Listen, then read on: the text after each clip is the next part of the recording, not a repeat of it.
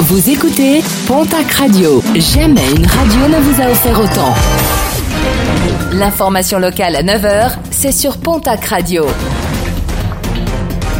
Bonjour Jean-Marc Courage Sénac. Bienvenue à vous. Coup d'arrêt au parc éolien de Rion-des-Landes, un projet dénoncé par la CEPANSO, Association de protection de l'environnement. Décision prise la semaine dernière par le tribunal administratif de Pau. Le porteur de projet devrait communiquer dans les prochaines heures, notamment s'il entend faire appel de cette décision. Le projet prévoit l'implantation d'une dizaine d'éoliennes de 200 mètres de haut pour une production électrique représentant jusqu'à 12% de la consommation du département.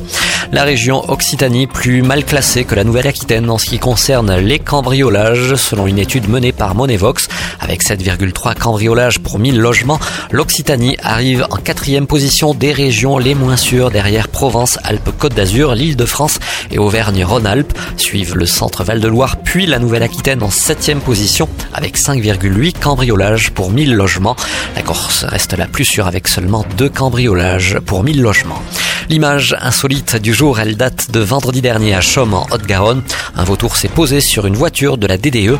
Le rapace ne souhaitant pas décoller, les gendarmes ont été appelés à la rescousse et le véhicule de la gendarmerie a servi de deuxième perchoir. Le vautour a finalement été pris en charge par une équipe de l'Office national des forêts. Il a ensuite pu être remis en liberté.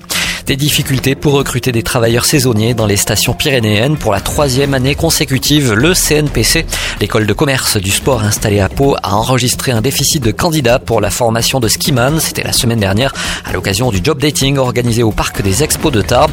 De quoi être inquiet pour l'activité économique des territoires de montagne.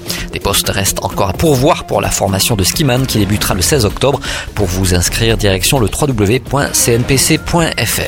Et puis la journée régionale de l'arbre demain mercredi en Occitanie, une action de la région pour soutenir la biodiversité et lutter contre les changements climatiques. L'objectif est d'associer les habitants et en particulier les lycéens en proposant un plan d'action pour l'arbre et la biodiversité.